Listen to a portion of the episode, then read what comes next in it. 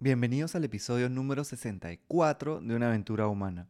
Hoy nos visita Elena Diegues. Ella es española, es especialista en comunicación no violenta. Este episodio es fascinante por lo que se conversa y creo que la conversación tiene mucha vida también. Comparte y compartimos también experiencias para ayudar a entender qué es la comunicación no violenta y cómo nos puede ayudar a poder navegar mejor esta aventura humana. Si la conversación te suma valor y conoces a alguien que también podría ayudarlo, puedes copiar y pegar el enlace desde donde sea que nos estés escuchando. Y si no lo has hecho todavía, puedes suscribirte a Spotify, Apple Podcast o la plataforma desde donde nos escuches. Bienvenidos a una aventura humana. Soy Juan Diego Calisto. En los últimos 20 años me he enfocado en contribuir para que las personas vivan con más bienestar y confianza. Una aventura es algo que está por suceder y que no sabemos cómo saldrá. En este podcast conversaremos con personas que viven conectadas con su propósito para inspirarnos de sus ideas, experiencias y hábitos. Cada uno de nosotros está en una aventura humana. No sabemos cuál será el resultado, pero podemos disfrutar el proceso y construir la vida que soñamos desde decisiones cotidianas. Empezamos. Bueno, Elena, gracias por estar con nosotros. Bienvenida a una aventura humana. Elena es una especialista de comunicación no violenta. Vamos ahora a conocer sobre esto. Es algo que puede ayudarnos demasiado a poder relacionarnos mejor. Gracias por conectarte desde Zaragoza para estar con nosotros. Gracias a ti, Juan Diego. Me hace muchísima ilusión esta oportunidad que me has dado para compartir la CNV contigo y con todos tus oyentes. Muy agradecida encantado y, emocionado también, porque sé del, poder que tiene esta comunicación no violenta que a mí personalmente también me ha, eh, me ha ayudado y ha transformado muchas de mis relaciones para bien. Quería empezar porque el nombre del podcast es Una aventura humana. Y es interesante siempre conocer un poquito de cómo en tu aventura humana te encuentras con la comunicación no violenta y, cómo de repente esto te despierta este propósito, estas ganas de poder contribuir con los demás. Qué bueno. Em, pues mira, Juan Diego, yo me encontré con la, bueno, la comunicación no violenta y yo nos encontramos a través de un libro, em, que es un libro que escribió Marshall Rosenberg, que además es uno de los libros como más finitos, más pequeñitos que Rosenberg tiene en su biografía y que se llama El sorprendente propósito de la rabia. Entonces, cuando yo hice la lectura de ese libro, yo estaba en un momento de mi vida donde yo digo, había muchos frentes abiertos, había muchos conflictos presentes en mi vida, relacionales, eh, familiares sobre todo, conflictos de pareja, eh, como madre, eh, conflictos míos internos como madre, que estaba yo un poco peleada con, con diferentes aspectos de la maternidad, que no acababa como de encontrar mi forma de sentirme eh, bien siendo madre, eh, había conflictos con mis padres, había conflictos en, el trabajo en el que yo estaba en aquel momento. Entonces, em, yo tengo una historia de relación, porque cuando hablamos de relaciones, Juan Diego, a mí siempre me gusta invitar a las personas a que vean más allá de las relaciones humanas, que también, es decir, tenemos relaciones humanas, ¿vale? Entre las personas y al mismo tiempo en la vida nos relacionamos con el trabajo, la relación que tenemos con el trabajo, la relación que tenemos con el dinero, la relación que tenemos con, qué sé yo, o sea, nos estamos con la vida en sí misma, con, nos estamos relacionando con, con muchos aspectos de la vida, con las personas y con, y con la vida en general. Entonces yo, en una de esas relaciones, era mi relación con la emoción del enfado mi relación con la emoción del enfado desde muy pequeñita em, para mí fue confusa. Hubo un momento en el que yo, por la influencia del ambiente familiar, aprendí a guardarme el enfado, a camuflarlo, a esconderlo, a entender que era malo o que yo era mala si sentía esa emoción o que yo iba a hacer algo malo porque la gente que se enfadaba hacía cosas malas. Entonces aprendí a reprimirlo, desde ahí mi relación con la emoción del enfado, con la mía y con la de los demás, era un desastre yo no sabía relacionarme en las experiencias de conflicto, no sabía qué hacer cuando una persona me hablaba de su enfado, eh, yo no sabía qué hacer con mi propio enfado. Es más, llegó un momento donde yo aprendí a anestesiar, o sea, yo, ni, yo, ni, yo llegó un momento que no era consciente de cuándo me enfadaba.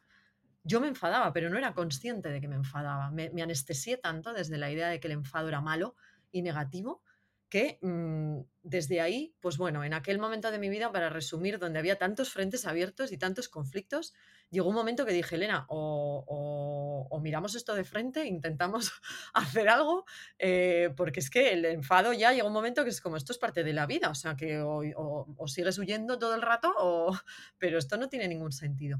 Y mm, bueno, no sé si os ha pasado alguna vez, ¿no? Que ni siquiera haciendo una búsqueda activa de algo, de repente algo aparece. Entonces aquel libro apareció que si me preguntas a día de hoy no sé ni cómo, lo tengo aquí, pero yo no sé ni, no, no recuerdo cómo aquel libro cayó en mis manos. El, caso es que empecé a leerlo y tuve la sensación de estar leyendo algo que estaba dentro de mí. E, es Marshall Rosenberg el que escribió el libro, pero yo cuando leía aquel libro, yo decía, mm, este hombre lo que ha hecho es ponerle palabras en un libro a algo que estaba dentro de mí muy confuso y que yo dentro de mí no lo entendía. Y entonces he necesitado este libro para de pronto, wow, y entonces tuve ese efecto wow que inmediatamente aquel fue mi, punto de, mi, el inicio de mi compromiso con la comunicación no violenta.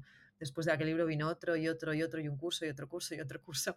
Yo ya estaba certificada como, como terapeuta aquí y, y de pronto la comunicación no violenta fue como lo que me, lo que me cerró mm, mm, la búsqueda que yo estaba en aquel momento teniendo, ¿no? Personal. La comunicación no violenta a mí me dio respuestas al cómo. Es como que yo ya había entendido muchas cosas de mi vida, de mi historia, la había trabajado, mis padres, la influencia, todas estas cosas. Y yo estaba en un punto en el que decía, vale, yo entiendo de dónde me viene todo lo que me pasa. Ahora, ¿con esto qué hago? Es como decir, ¿cómo, cómo yo transformo todo esto que ahora entiendo y construyo el tipo de relaciones que yo quiero tener y cambio lo que yo quiero cambiar. Y entonces ahí la CNV me dio muchas respuestas a ese cómo y me compró, bueno, me casé con ella.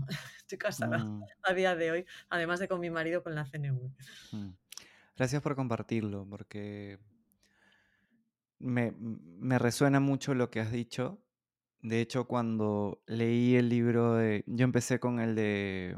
el libro como más generales, ¿no? de comunicación no violenta, me lo compartió, recuerdo, un maestro de mindfulness, eh, Manuel, un, gran maestro, y cuando lo leí sentí lo mismo, dije, esto es como si lo hubiera, como si lo hubiera escrito yo, de alguna manera, ¿no? Porque me siento tan, tan conectado con esto. Em, es bonito saber de dónde, de dónde nacen estos como, como semillas y cómo se van transformando también que en, en, los momentos como retadores, eh, el, estar consciente y el estar como viendo lo que pasa alrededor puede hacer que te encuentres con, con cosas así, ¿no? Que espero que en este caso sea de repente una persona que nos está escuchando y que le genera curiosidad la comunicación no violenta y que puede también verse identificado con lo que vamos a compartir, que más adelante vamos a ver algunos ejemplos de cómo, cómo esto se aplica, cómo podemos usarla Quería empezar con un marco general. Eh, ¿Qué es la comunicación no violenta? Wow, esa palabra, esa pregunta, Juan Diego, por lo menos a mí, mm, a día de hoy me sigue resultando a veces difícil de, de resumir, porque cuanta más conciencia tienes de la comunicación no violenta y más lo practicas, más cuenta te das de cuantísimas cosas abarca y más difícil es resumir, ¿no? ¿Qué es la comunicación no violenta?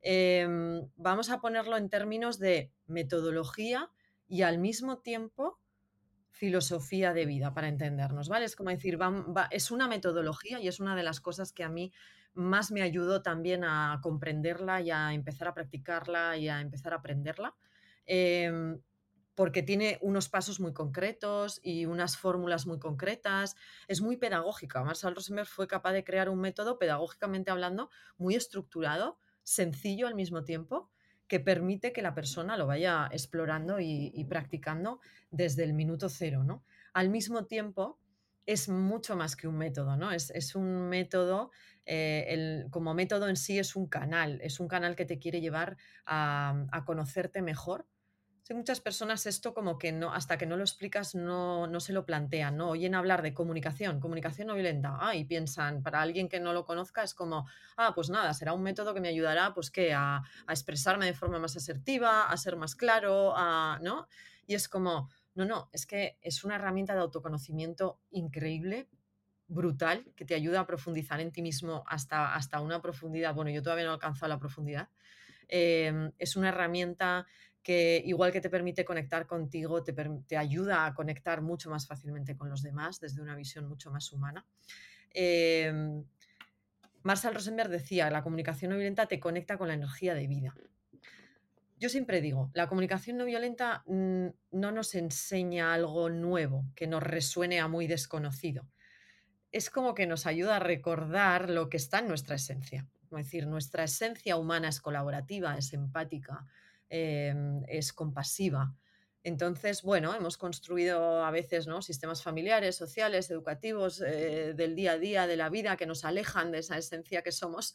La CNV es como un camino de vuelta. Entonces, cuanto más la practicas, más sentido tiene, porque es como, ah, ay, sí, sí, claro, es que desde aquí me siento mejor, me siento más coherente conmigo mismo, me siento más coherente con la vida, me siento más coherente en general con todo, como ser humano.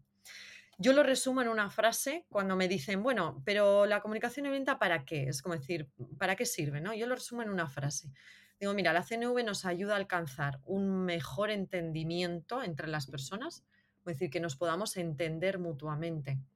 Y aquí siempre hago una aclaración. Entendernos no implica estar de acuerdo. Podemos estar en total desacuerdo y al mismo tiempo entendernos. No es incompatible. Hablamos de un entendimiento profundo, humano, que va mucho más allá de cómo yo hago las cosas y si tú las haces de forma diferente. Va a dar igual, porque nos vamos a poder entender de la misma forma, desde la mirada de la CNV. Y entendernos mejor para qué? Entendernos mejor para cuidarnos mejor y llegar a ese punto de bienestar común, es decir, donde al final las decisiones que tomemos sean unas decisiones en las que vamos a buscar estar bien los dos. Vamos a buscar ayudarnos, vamos a buscar eh, ese punto en el que lo que es importante para ti va a importar, al mismo tiempo lo que es importante para mí va a importar. Y nos va a importar. Y entonces se va a favorecer que esa parte esencial nuestra, colaborativa, humana, compasiva, se abra más fácilmente.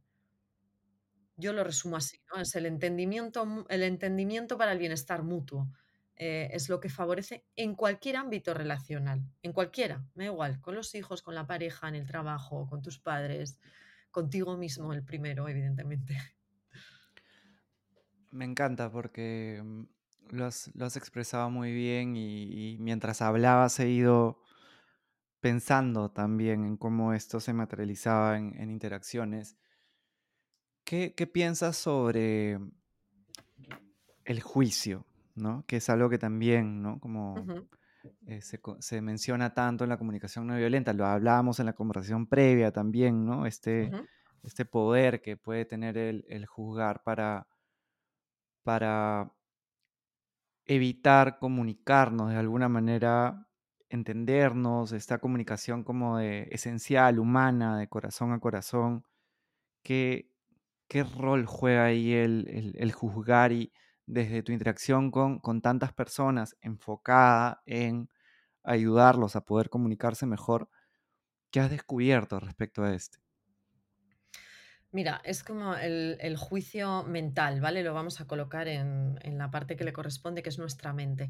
Yo siempre digo, tenemos todos una, tenemos aquí a Hollywood en, la parte mental, tenemos una factoría aquí cinematográfica maravillosa, increíble, eh, que tiene una capacidad de, montar unas películas estupendas. Y mm, para mí el juicio, fíjate, te estaba escuchando ahora la pregunta y me ha venido como mecanismo de defensa, ¿no? Es como decir, es como ese mecanismo eh, que de alguna manera en situaciones sobre todo donde está sucediendo algo que igual no me gusta o otra persona está actuando de un modo que yo no acabo de entender o no estoy de acuerdo y me quedo en ese plano mental y de pronto es como ese escudo que hace que yo, bueno, mi parte vulnerable, que es la parte que la comunicación no violenta nos invita a exponer, Marshall Rosenberg decía que la CNV es para valientes. ¿Por qué para valientes? Porque implica que te abras de corazón que abras, eh, que le abras al mundo esa parte de ti que desde pequeñitos nos han dado a entender que si la abrimos nos van a hacer daño, que si la abrimos somos débiles, que si la abrimos somos fracasados, que si la abrimos no somos suficientemente fuertes. Y entonces desde ese convencimiento eh, intentamos como proteger. Fíjate, para mí el juicio em, es un mecanismo de defensa cuya intención más profunda es protegernos. Es decir, estoy queriendo proteger a una parte de mí que no tengo la suficiente confianza, lo primero yo, como para abrirla, porque seguramente eh, voy a generalizar y cuando generalizamos siempre hay un margen de error, por supuesto, ya me disculpo de antemano, pero la mayor parte de nosotros venimos de ambientes de infancia, adolescencia, que aunque hayan sido, vamos a etiquetar, normales, eh, son ambientes donde nos hemos sentido muchas veces un poco tenidos en cuenta, eh, con, tratados con poca empatía, donde nuestros sentimientos han sido negados, malinterpretados, eh, dramatizados, en fin. Entonces tratamos como de proteger una parte de nosotros que en un momento dado, cuando más vulnerables hemos sido, cuando más dependientes hemos sido en esa etapa infanto-juvenil, de pronto hemos tenido la experiencia de ser maltratados, entendedme, ¿eh? no hace falta que hayamos sido maltratados físicamente, que también hay mucha gente, por desgracia, que lo haya experimentado, sino que nos hemos sentido, pues eso, que hemos abierto el corazón cuando somos pequeños, hemos abierto nuestras necesidades y de pronto eso no ha sido acogido, con lo cual vamos como armándonos con esa armadura del juicio, porque además es lo que recibimos, es decir, yo desde muy pequeñita cuando actuaba de un modo que mis padres no entendían, en lugar de pararse a querer entenderme, me juzgaban, con lo cual cuando somos muy pequeñitos, ¿qué hacemos, Juan Diego? Aprendemos observando, absorbiendo e imitando las conductas que los demás tienen con nosotros, papá, mamá y las personas que más nos influyen. Con lo cual yo como ser humano voy creciendo y voy haciendo un uso totalmente normalizado. Para mí el reto de la comunicación no violenta está ahí, en que lo que consideramos violencia dentro de la comunicación a día de hoy todavía está muy normalizado, es decir, que está muy normalizado hacer juicios e ir por la vida atacando a los demás a través de un juicio. Solo hay que ver las redes sociales a veces, por desgracia, ¿no? Es decir, ese anonimato que te permite una red social que hace que una persona, ¡buah!, vuelque ahí toda esa película mental que se monta al mm. escuchar, imagínate que me ven a mí en un vídeo y en 90 segundos de un vídeo una persona no está de acuerdo y en lugar de decirme, oye, mira, pues yo te he escuchado y la verdad es que no acabo de entender muy bien o lo que yo he entendido es tal y me gustaría que no lo debatiésemos, no, directamente es, no, porque tú no sé qué, porque te, ya me suelta toda la película y es como... Claro, el juicio que sucede con el Juan Diego, que construye una barrera entre las personas. construye una barrera e invita a la lucha invita a la lucha. Si no tienes trabajo personal suficiente hecho, a ti te juzgan y lo primero que te sale es atacar de nuevo. Es como entrar en un, en un diálogo de ataque donde al final, pues van a ver quién gana, a ver quién juzga más a quién.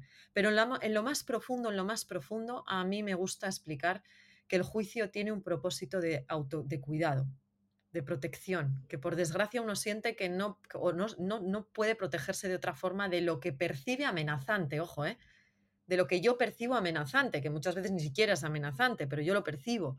Ahí estará mi historia, estará todo lo que es, en fin, mis reacciones automáticas, un montón de cosas, ¿no? Me hace mucho sentido. Y, le sumaría a eso, no sé qué piensas tú, el, porque está vinculado, ¿no? Pero te estás protegiendo y también estás dándole responsabilidad que probablemente sea tuya a la otra persona, ¿no? Cuando, cuando le dices a otra persona, y, la quería conectar también con esta, con esta pregunta eh, slash ejemplo, tanto en relaciones como en el trabajo, se usan algunas eh, frases ya preconstruidas, como el yo siento que, ¿no? Yo siento que tú, ¿no? En una relación de repente, yo la he escuchado de primera, de primera mano y de segunda mano en, ambos espacios, ¿no? Personal, profesional. Eh, por ejemplo, yo siento que tengo que estar como caminando de puntitas, ¿no? Eh, como el tiptoeing, como le llaman en inglés, que, a ver, ¿no? Como me gustaría como que, nos puedas como dar un poco de luces respecto a ese tipo de, frases, o también al eres, tú eres así, tú eres, eh, que se usa en ambos espacios, ¿no? Lo que tú mencionabas del espacio familiar. Y, totalmente, no, no se busca juzgar porque al final uno siempre trata de hacer lo mejor que puede con el amor que, tiene y con las heridas que también tiene. Entonces estoy seguro que todos los papás y mamás eh, y maestros y mentores que, le han dicho a otra persona, tú eres desorganizado, lento, lo que sea, no lo han hecho con mala intención, ¿no? Pero... Em, le están dando de alguna manera como responsabilidad de sus proyecciones, porque muchas veces es la persona que te está diciendo eso que es desorganizada, lenta, lo que sea, o que es muy juiciosa y que de algo que, no es tuyo, ¿no? ¿Qué, ¿Qué, piensas tú sobre eso? Mira, em, vamos a empezar por el siento que, ¿vale? El siento que, y aquí le damos ya un, tip que se suele decir, o un, bueno, yo invito a que las personas que nos van a escuchar em, lo experimenten, ¿vale? Lo primero os invito a que observéis, quedaros con esto del siento que, a ver si de pronto tenéis una conversación en la que se cuele, eh, y observad cómo qué, qué pasa en vuestro cuerpo cuando alguien os intenta explicar algo que le está pasando desde el siento que o el siento que tú, ¿vale? Siento que o el siento que tú lo vamos a aprender a colocar donde le corresponde, que es un pensamiento, no un sentimiento. Puede parecer que te están hablando de algo que la persona siente, en realidad te están haciendo un juicio, un juicio eh, personal, mm, una interpretación mental de algo que la persona piensa. En comunicación no violenta, para las personas que nos escuchen y nunca eh, sea la primera vez que empiezan a, encontrarse con esta metodología, hay cuatro pasos fundamentales, yo digo cuatro piezas, ¿no? Yo invito a que las personas se vean a sí mismas como si fuésemos un puzzle o un rompecabezas. Digo, bueno, pues hay cuatro piezas en la experiencia humana que siempre son las mismas y que todos, me da igual qué persona, eh, las tenemos, que es lo que pensamos, el pensamiento es una pieza, el sentimiento es otra, lo que necesitamos es otra pieza y las decisiones o lo que hacemos es otra pieza, ¿no? Entonces, eh, siento, no es que miras que siento, como has dicho, siento que que claro, que yo contigo tengo como que ir de puntillas, ¿no? Como que decir las cosas eh, con mucho cuidado, porque claro, tú si no, enseguida te, te, pones nervioso o, eres muy sensible y te calzo el eres muy sensible y te lo calzo todo junto en una misma frase, ¿vale? Tu cuerpo no, no se va a sentir cómodo cuando reciba esto. Va, va, va como, o sea, es que es un juicio totalmente, o sea, no te estoy hablando de lo que en realidad yo siento, te estoy haciendo un juicio de yo creo que tú eres muy sensible y que tú eres, te estoy hablando de lo que creo a través de un juicio, con lo cual no te vas a sentir cómodo, va a construir una barrera entre nosotros, a no ser que tú tengas una habilidad ya eh, en temas de comunicación y sepas un poco lidiar y, traduzcas eso y empatices y lleves a la persona por otro lado, ¿no? Pero en realidad es lo que decías, ¿no? Es cuando nos comunicamos, yo siempre digo, cuando nos comunicamos en segunda persona, tú, tú eres, siento que tú, la responsabilidad sobre mi experiencia, sobre mis sentimientos, sobre mis necesidades, sobre lo que yo pienso que forma parte de mí, ahí no está presente. Es como decir, te la estoy traspasando. O te estoy dando a entender que tú tienes la culpa. ¿Qué te estoy dando a entender? Que tú tienes la culpa de que yo no me sienta bien. Entonces, en comunicación no violenta, regla fundamental. Cuando hablamos de personas adultas, sobre todo, un niño, evidentemente, un joven, un adolescente, bueno, le tenemos que echar una mano extra porque está ahí en pleno proceso de desarrollo, pero un adulto, lo que yo siento es mío, habla de mí, tiene que ver conmigo. Y en función de cómo te lo explique, tú vas a estar más o menos dispuesto a entenderlo y a colaborar conmigo. Lo que yo pienso forma parte de mí, de mi historia y además en lo que yo pienso va a estar toda mi historia mi historia de vida, mi, la relación con mis padres, mis asuntos sin resolver, mis creencias limitantes, eh, el código moral con el que yo haya crecido que me dictamina lo que está bien y lo que está mal. Eh, va a estar todo eso metido. Entonces, eso es mi responsabilidad. La comunicación no violenta me invita a dialogar contigo desde mi responsabilidad, es decir, que la energía que te llegue por mi parte deje muy claro que el sentimiento es mío, claro que lo puedo compartir contigo y pedirte que me ayudes y que colabores conmigo e intentar que entiendas que quizás para mí hay determinadas situaciones que me resultan molestas o incómodas, que yo me siento mejor de otra manera y entonces te pido a ver si para ti es posible actuar de otra forma, pero sin culparte. El problema es que a través del juicio, Juan Diego, todo el rato estamos buscando culpables, todo el rato estamos como que, que puede parecer a priori, ¿por qué nos enganchamos ahí? Puede parecer más fácil vivir así, como decir, ah, yo, ¿sabes? Nunca nada va conmigo, es como decir, la culpa es tuya, o de la vida, o de, yo, o de las circunstancias. Ahora bien, ¿qué vida es esa? Es como decir, ¿de verdad queremos vivir una vida creyendo que nuestra vida depende todo el rato, todo el tiempo, nuestro bienestar, eh, el grado de satisfacción con el que vivimos, la plenitud con la que vivimos, de verdad está en manos siempre de lo que hace un otro, de lo que pasa en la vida, de, todo lo externo. O sea, de verdad venimos a vivir una vida en la que estamos a expensas de que lo de fuera sea lo que lleve la batuta, que digo yo como si fuese el director de orquesta. No es verdad. Lo que yo siento forma parte de mi de mí y además si yo aprendo a extraer una, una información constructiva de mis emociones, de mis necesidades, saber identificar lo que necesito, tener claro cómo me sienta bien a mí cubrir esas necesidades, es que todo se vuelve más fácil. Esto luego evidentemente hay que experimentarlo, pero todo se vuelve muchísimo más fácil. Personas con la, yo personas con las que parecía que era misión imposible entenderme, a través de la comunicación no violenta descubrí y dije, wow, no era verdad, no era cierto, era, e, era que es que estábamos construyendo muros a través de los juicios entre nosotros muy difíciles de, de romper sin las herramientas oportunas. Entonces, siento que es un juicio puro y duro. El eres un no sé qué, eso es una etiqueta enorme que yo te pongo y que quiero que a través de esa etiqueta, sobre todo si es una situación en la que yo no me siento bien, por ejemplo, lo que has nombrado, ¿no? En padres hijos muy a menudo, ¿no? Es que eres un desorganizado, mira cómo tienes la habitación. Yo, ¿qué pretendo? Que te sientas mal por tener la habitación de una determinada manera que a mí no me gusta y que sintiéndote mal actúes de la forma en la que a mí me gusta que actúes. ¿Por qué? Porque por desgracia, Juan Diego, hemos crecido influidos por un paradigma que nos lleva a pensar que el ser humano solo puede actuar bien sintiéndose mal. Es como que, o que un ser humano solo va a estar dispuesto a colaborar contigo o ayudarte eh, de la forma en la que a ti te sienta bien si le haces sentirse si le haces sentir vergüenza, si le haces sentirse culpable. Y entonces crecemos en paradigmas donde mamá y papá se enfadan y en lugar de decirte, mira hijo, ¿sabes lo que pasa? Que he tenido un día, estoy cansadísimo. Y al ver mm, que tienes las zapatillas que no están en el armario y, y que están tus libros del instituto por encima de la cama y la cama sin hacer, yo me siento muy incómodo porque a mí me hace sentir bien que, colabores un poco, que, hagas esta parte de las tareas que tienen que ver con tener tu cuarto ordenado y yo te agradecería infinito. Si es posible para ti, queda media hora para cenar. ¿Qué te parece si un ratito antes recoges un poco esto? A mí me daría mucha tranquilidad.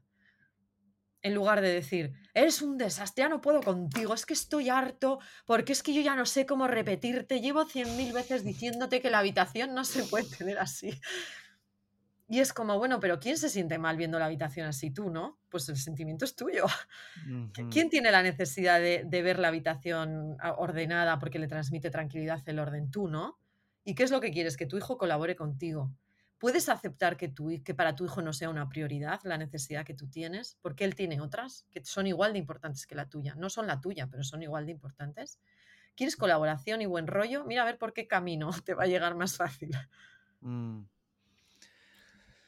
Hace muchísimo sentido. Pensaba en, en frases que, se pueden también dar en estos, en estos contextos, como lo, del orden es algo que, lo he escuchado, también lo he visto, y, qué sano que es hablar desde uno, ¿no? Mira, realmente el orden para mí es importante. en mi caso, por ejemplo, algo que para mí es importante, que lo he ido encontrando en mi vida. Al principio pasaba esto que tú decías que que copias, ¿no? Escuchas algo y simplemente lo copias.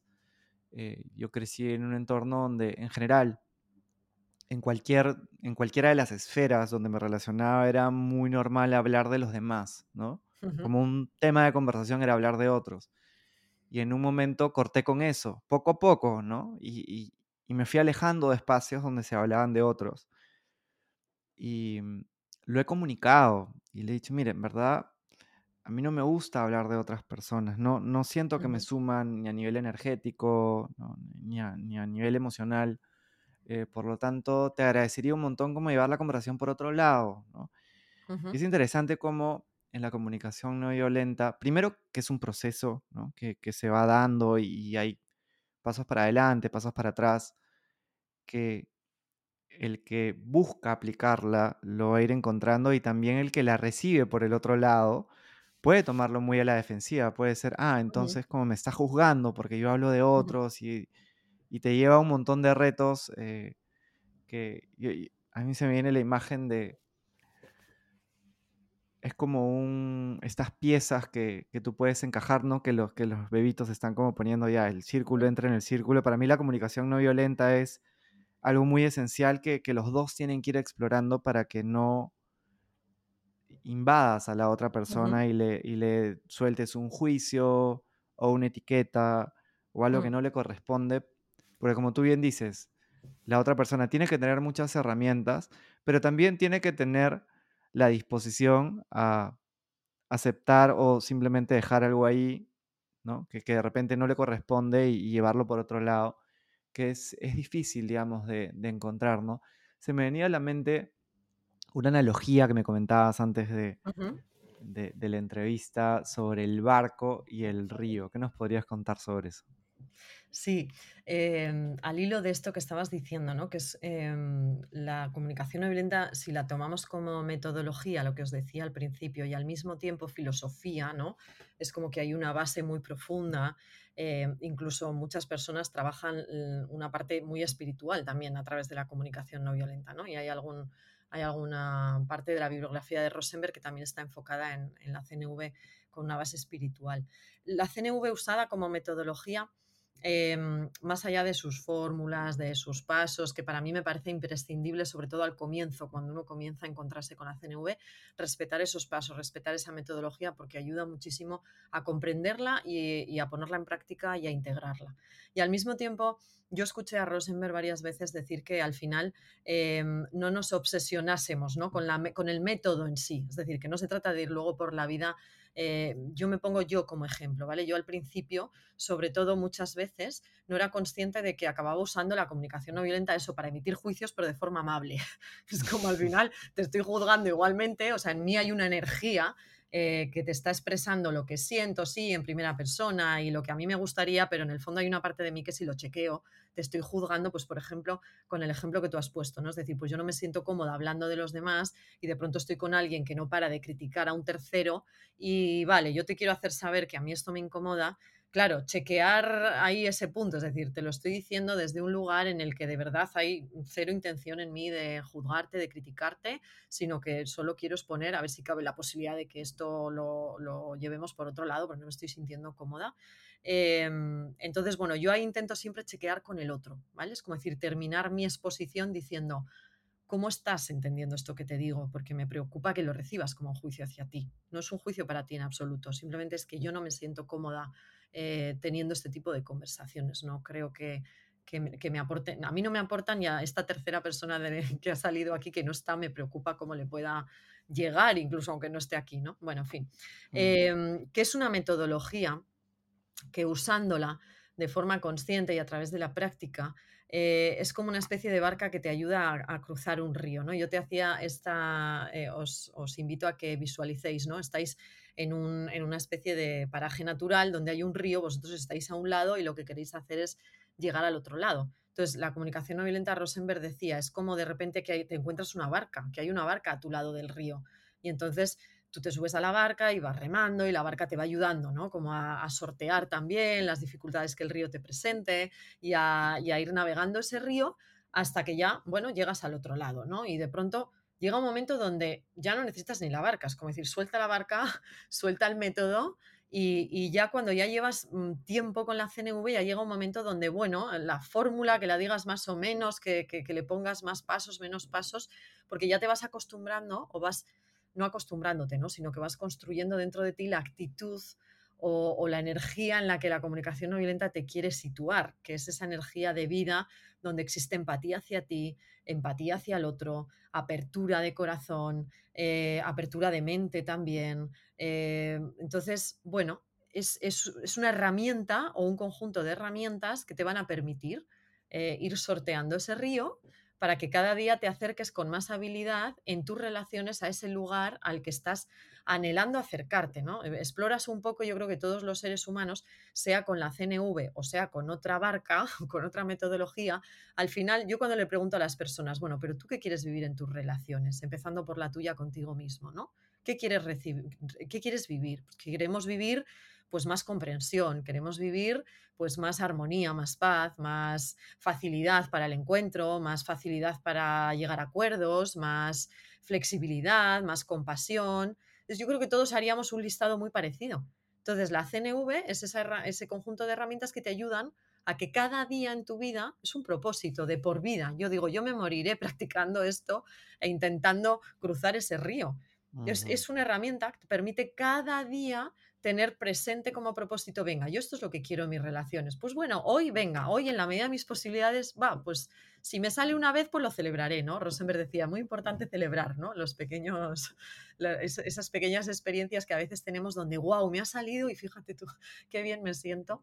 Em, entonces es un poco, mm, es metodología y al mismo tiempo va mucho más allá, ¿no? De, yo, siempre digo, independientemente de la herramienta que elijas, no te quedes excesivamente apegado a la herramienta. Intenta ver el propósito de esa herramienta, es decir, a dónde te quiere llevar esa herramienta como ser humano. Y pone el foco en el propósito. Y luego la herramienta te, va a ayudar. Y si luego quieres jugar con ella, juega. Y si la quieres mezclar con otra herramienta, mezclala, prueba. Eh, ¿no? Y ya está. Si el caso es que, que, sea un canal, que sea una herramienta, no, no un fin en sí mismo. La CNV no es el fin en sí mismo es, el, canal, es lo que te permite llegar a ese lugar mm, en las relaciones que estás deseando vivir. Y este mar turbulento, porque es así, ¿no? Es, incierto, surge una ola, otra.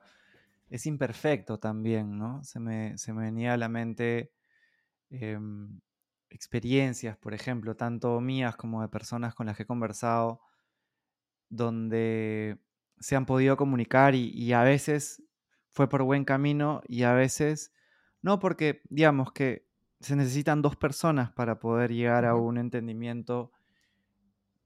Porque es, muy interesante lo que tú mencionas de aclarar que, no es un juicio, que a veces se puede hacer y, a veces la situación de repente no lo, no lo permite del todo, pero también saber que hay una responsabilidad también en la persona que está escuchando y, en cómo interpreta eso, ¿no? Esta frase muy común de em, alaba o elogia en público y corrige en privado. Eh, no sé, ante eso uno podría decir, mira, yo me siento molesto, triste, etcétera, ¿no? Eh, hablando como ya de un, de un sentimiento real, real de uno. Eh, porque para mí es importante, no sé, sentirme valorado, sentirme respetado, por eso te pediría que la próxima vez que me corrijas sea en privado, porque quiero crecer, pero quiero, eh, para mí es importante no hacerlo frente a otros, ¿no?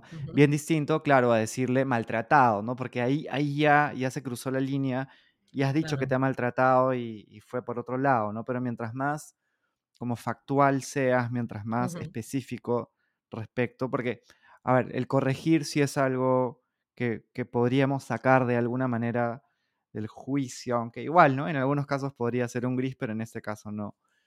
Eh, lo importante creo que es también de, entender que de repente llega una ola, porque una persona quizás nos está escuchando y, va después y va a aplicar todo esto con otra persona, con creatividad, ¿no? Como, como tú mencionabas, con, con intuición también, con esencia.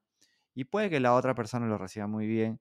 Y puede que la otra persona no esté ahorita en el momento para recibirlo con, la energía porque de repente se está cuidando o tiene miedo o ha crecido con una educación sentimental que no le permite poder ahorita comunicarse de esa manera y lo podrá quizás hacer más adelante. Y bueno, esa ola se va y después tendrás otra ola que de repente es desde una relación que tengas con tu con un amigo, con tu papá o mamá, hijo, hija, pareja.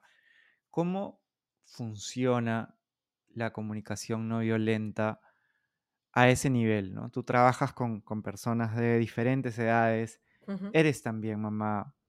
Mm. ¿Qué has visto respecto a la comunicación no, violenta y su potencial para poder mejorar relaciones humanas en esos aspectos? Claro. Yo em, bueno, siempre digo que, claro, las, mejores oportunidades para trabajar la, comunicación no violenta, cuanto más próximo sea el vínculo, mejor. Es decir, cuanto más estrecho, ¿no? Es decir, una relación con un hijo, una relación con una pareja, una relación con un padre, con una madre, con un amigo muy cercano, ¿no? Esas relaciones en las que hay un vínculo afectivo muy importante, ¿no? Donde de pronto eh, nos va a merecer la pena eh, tener no una conversación a veces cuando tenemos un conflicto para intentar acortar distancias, sino que a veces vamos a tener 10 conversaciones si hace falta, ¿no? Y vamos a, entrar en, ese, en esa especie como de baile, ¿no? A veces decimos la comunicación no violenta, si nos imaginamos el símbolo del infinito, ¿no? Y nos vemos a las dos partes una a cada lado, es como una especie de danza, ¿no? Que a veces fluye y a veces no fluye tan fácilmente, lo que decías tú, ¿no? A veces yo voy a iniciar una conversación, imaginaos que he tenido un conflicto, una discusión con mi pareja, eh, y yo lo que quiero es iniciar un reencuentro, y entonces con mi mejor intención yo me echo ahí mi reflexión interna y con la ayuda de la CNV y bueno, he recolocado, ¿no? Y he, intentado conectar con mi pareja y yo voy y resulta que mi pareja, pues eso, pues no, pues no está en el momento de querer hablar de ese tema y me dice que no, por ejemplo, ¿no? Y es como, ¿qué va a parecer? Pues frustración, porque tú tienes un anhelo de, reencontrarte, de acercarte. Entonces, em, no hay que desesperar en el intento, que digo yo, ¿no? Es decir, eh, todo forma parte de un proceso. Yo la palabra proceso creo que me la voy a tatuar y para tenerla presente, porque en la vida todo es un proceso. Y el problema es que a veces en cuestión de relaciones, cuando tenemos conflictos y además la relación nos importa mucho, a veces es como que queremos en una conversación arreglarlo todo, ¿no? O si yo estoy o si yo ya estoy preparada para tener esa conversación que podría reparar la situación y el otro no, de pronto ya o empiezo a insistir o empiezo a juzgarle y a, decirle que es que resulta que pues no tienes el mismo interés que yo en arreglar las cosas. Es como decir, cada uno tenemos nuestros tiempos, nuestro ritmo. Por ejemplo, si os sirve, ¿vale? Algo que descubrimos mi pareja y yo y que yo juzgaba muchísimo hasta que conseguí comprenderlo desde otra mirada, ¿no? Y es que yo, cuando mi pareja y yo tenemos un conflicto, una discusión, por mi manera de, de, mm, en fin, de cuidar ciertas necesidades que yo tengo, yo en el mismo momento en el que tenemos la discusión, aunque esté enfadada o esté sintiendo una emoción intensa, soy capaz de mantener una conversación. O sea, puedo entrar en la CNV, incluso desde el enfado, e intentar eh, recolocarme, entenderte a ti. Sin embargo, mi pareja necesita tiempo, necesita parar y necesita, eh, es que a veces necesita un día o dos días para tranquilamente tener un espacio y un tiempo en el, en el, que reflexionar, en el que colocar las cosas. Entonces, nuestra dinámica era, nos enfadamos por lo que sea y yo luego me enfado, porque, además, porque tú no quieres seguir hablando de ello y entonces yo me acabo contando que tú no tienes ningún interés y que te importa muy poco lo que para mí es importante y entonces ya empiezo a montarme la película enorme que cada vez me va, ya no solo me distancia de ti el conflicto que ha surgido, sino que yo misma voy creando una distancia enorme por no entender que el conflicto es una experiencia que tiene sus tiempos y tiene sus fases. Y ahora os estoy hablando de un ejemplo en el que, bueno, pues puede ser cuestión de unos días, pero es que yo he tenido relaciones muy importantes en mi vida. Os voy a contar una muy personal. Yo tuve un momento muy complicado en la relación con mi madre donde necesitamos un año para reencontrarnos. Un año entero. Un año en el que yo, tu, el que yo y era yo, ¿eh? la parte que no, no podía, o sea, yo no me no sentía, no, no, no, no, no era el momento para mí. Yo necesité un año entero para poder reconstruir una situación que a mí de pronto, pues bueno, me abrió muchas cosas y, fue muy importante. Y luego ya con el año y con todo el trabajo necesario, ese reencuentro se produjo. Y a veces eh, el reencuentro propiamente dicho, físicamente hablando, no se produce la comunicación no violenta no pretende venderte un paisaje idílico donde utilizando la herramienta siempre, siempre en todas tus relaciones vamos a llegar a ese final feliz de Disney, donde nos queremos, nos entendemos. No es verdad, no es cierto. No en todas las relaciones y en todos los conflictos se llega a ese lugar, porque como tú bien has dicho antes, hacen falta dos para llegar a ese espacio. Hacen falta dos coordinados, dos, dos seres humanos bueno, más o menos, no en el mismo tempo, pero más o menos, bueno, que estén en puntos de, bueno, conciencia, momento vital, eh, qué sé yo. Se tiene que dar un montón de factores a veces para que depende de qué conflicto hablemos, la cosa llegue a ese punto de, wow, que es maravilloso cuando llegas ahí, por supuesto. Yo lo he experimentado. Yo donde más, yo personalmente, ¿eh? donde más esfuerzo pongo para que la comunicación no violenta me lleve a ese lugar es con mi hija y mi pareja y con el resto de personas estoy abierta a la vida, estoy abierta incluso a veces a cuestionarme yo misma, Elena, aquí en este contexto te sientes de verdad que quieres implicar en la energía y el tiempo que quizás va a suponer todo el proceso necesario para llegar con esa persona. ¿Crees que, crees que, yo me pregunto a mí misma, ¿crees que esto que te ha pasado te trae como oportunidad de aprendizaje llegar justo, justo hasta ese punto, porque a veces yo he vivido situaciones de conflicto donde llego a la conclusión que la vida me estaba invitando a atreverme a decir un no, o a expresar un límite, o incluso atreverme a desde una comunicación no violenta alejarme de esa persona, a, no tener el tipo de relación que tenía. Es decir, la CNV no quiere llevarnos a ningún ideal, no, no la cojáis desde ahí porque no es verdad. Eh, la CNV te ofrece un mapa de ruta para que en cada situación concreta tú puedas, gracias a un mapa y a, aprender a sentirte a ti mismo y aprender a ser honesto contigo mismo, con la vida, con tu propio momento, valorar hasta dónde la usamos, para qué, mm, con esa persona. Entonces, por supuesto, a veces es un reto tremendísimo de grande. Tremendo, y es una elección personal. Todo el rato estamos haciendo elecciones personales, Juan Diego. Hablábamos de responsabilidad antes. Y es que todo es eso, todo el rato, consciente o inconscientemente estamos eligiendo. La CNV te permite en un contexto relacional ser más consciente de lo que eliges y de para qué lo eliges.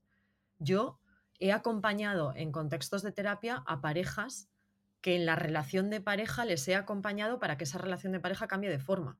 No para que continúen como pareja, sino para que puedan modificar y en lugar de seguir siendo una pareja sean, no sé, amigos, conocidos, padres de sus hijos, lo que sea, pero que lo hagan desde una comunicación que no les lleve a estar el resto de su vida en guerra continua, ¿no? Es decir, la CNV cabe en muchísimos contextos con muchísimos finales diferentes todo cabe. Y a mí es una de las cosas que más me gusta, porque para mí eso es criterio de realidad, eso es vida, eso es, decir, yo no con todo el mundo voy a acabar pues en esa escena de Disney que os nombraba antes, eso no es la vida real. Ahora bien, me siento más tranquila teniendo las herramientas de la comunicación no violenta porque sé que aunque las situaciones que se me planteen a priori de entrada sean incómodas, sean tensas, hasta donde a mí me corresponde y hasta donde está mi margen de actuación, yo, si lo elijo, voy a poder actuar desde el cuidado, desde el cuidado hacia mí, desde el cuidado hacia el otro. Me lleve a donde me lleve esa situación y también luego para hacer el duelo, evidentemente, de que te vas a encontrar con situaciones donde a ti te encantaría llegar con el otro a un punto al que no vas a poder llegar. Y entonces ahí la CNV también te va a ayudar, te va a, te va a acompañar en el proceso de duelo, que va a conllevar tristeza, frustración, eh, en fin, todo lo mm. que conlleva. Has dicho muchísimas cosas importantes, Elena, y te agradezco también la, sinceridad, la, esta que mencionabas en un inicio, la valentía para ser vulnerable, que, ¿no? que la vulnerabilidad sabemos que mm. es, es coraje y es atreverse y es autenticidad también. Como lo podemos aplicar a nuestros vínculos más cercanos, me resuena, es algo que también hago constantemente, en mi caso es con, mis hermanos y mi mamá, que es un proceso también, ¿no? Y creo que es muy importante, eh, sé, que nosotros lo tenemos bien claro, pero es importante hacerlo explícito también que, que somos seres humanos y por lo tanto nos equivocamos, ¿no? Eh, creo que el foco no está en no equivocarse, sino está en buscar volver a una esencia que sea sana, donde te puedas comunicar desde una energía más desde el amor, desde la compasión, desde el tratar de entendernos y a partir de ahí entrar a este baile, ¿no? De hecho, con a mi mamá yo la, adoro, le, agradezco muchísimo todo lo que ha hecho y hace en mi vida y, em, tenemos un viaje todavía, ¿no? Que, siempre que interactuamos nos vamos todavía conociendo más, por más que, que ya nos conocemos muchísimo. Y es, mira, eso es importante para mí y ella sabe también cosas que ya eran importantes y va descubriendo nuevas. Y yo también, ¿no? Como estamos en este proceso siempre de, crecimiento personal con mis hermanos también y, de repente algo que, que un día era importante, otro día ya no lo es y a la inversa, ¿no? A mí me pasó con, también comentando algo mío, que con mis hermanos en un momento tuve una conversación que fue, a mí no, me gusta que hagan ese tipo de bromas respecto a mí. Eh, ahora, antes no sé, pero hoy día, o sea, en verdad no me suma. Entonces, el humor es buenísimo, ah, usémoslo siempre, eh, pero no para eh, caricaturizar algo o jugar con algún aspecto físico, relacional o mental, lo que sea, ¿no? Entonces, y fue muy sano, porque de hecho que lo escucharon y yo valoré mucho que lo escuchen pero no fue un golpe, fueron varios, porque después en otras conversaciones, e, e, en, algunos casos, lo fui resaltando. ¿Por qué? Porque eso es importante para mí. no quiere decir que tiene que ser importante para ellos, pero con el amor que nos une, ellos lo escuchan y lo integran y lo respetan y lo cuidan, ¿no? Ahora en las interacciones que tenemos, por ahí que se le escapa a alguno, ¿no? Una broma y de ahí dice, uy, perdón, al toque se dan cuenta y se regulan, así como yo también aprendo lo que es importante para ellos Claro. y me voy regulando, ¿no? Entonces esto de entender que es un proceso me parece que es valiosísimo y que más que, porque entiendo que una mirada desde alguien que, que no está en esos espacios y que escucha una conversación puede ser, ah, esto es desde un, desde un pedestal, ¿no? La comunicación no violenta y no, es justamente, son somos personas eh, comunes y corrientes que estamos encontrando herramientas que nos permiten comunicarnos desde un plano más esencial y, y, vamos a equivocarnos, vamos a hacer las cosas bien, vamos a acercarnos más y en la medida creo que, que entendamos de que este mar, ¿no? Son estos pasos pequeños que vamos dando. Un día de repente va bien, otro día de repente no. A veces son meses, a veces son años en, que, en que el distanciamiento se va a dar, eh, pero con, con, constancia podemos volver a, a, tender puentes con las personas que sean importantes para nosotros, porque hay personas que no es que no sean importantes como personas, pero para ti no va a ser una prioridad darle tanta energía porque nuestra energía creo es limitada, ¿no? Y lo que tú le dedicas de repente a, a, muchas personas que, que, no suman mucho en tu vida, se lo puedes dejar de dedicar a alguien tan importante para ti como puede ser tu pareja, tu mamá, tu hermano, tu, hij tu hija. Eso es. Eh, quería hacerte la última pregunta. Uh -huh. Se ha transformado un poco. En la temporada pasada era una, un mensaje para las personas que están en su aventura humana. Ahora es una combinación de esto con la Elena de repente de 18, 19 años, que está, imagínate ahorita escuchando este episodio y escuchando sobre la comunicación no violenta, ¿qué mensaje le darías? ¿Qué consejo, qué idea, qué experiencia quisieras compartirle? ¿Qué le compartiría yo a esa Elena que, que vive dentro sí. de mí de 18 años? Eh, wow, pues mira, lo que me ha venido, yo le diría tranquila. Hmm. Me voy a emocionar, Juan Diego, mm. porque has elegido un momento de mi vida muy complicado, con 18 mm. años. Eh, te estaba escuchando la pregunta y he pensado, wow, si aquella Elena de 18 años hubiese tenido las herramientas que tiene esta. Entonces yo le diría a aquella, a aquella Elena le, le transmitiría tranquilidad, ¿no? Le, desde esta visión ya futura de todo lo que ha venido después. Eh, porque aquella Elena era una, una, Elena que se sentía a veces muy perdida, muy vulnerable, muy tenía mucho miedo. Eh, bueno, me voy a permitir, es que me sale... Por favor, gracias por, por eh, tener la confianza y también más emocionado de, de regreso. Bueno, era, era una Elena que, que, se sentía muy sola en muchos momentos y yo sé que muchas personas me van a entender desde aquí, ¿no? ¿Cuántas veces sentimos esa soledad eh, que parece un callejón sin salida y que uno está como muy rodeado de personas en la vida y al mismo tiempo eh, se siente como muy solo, ¿no?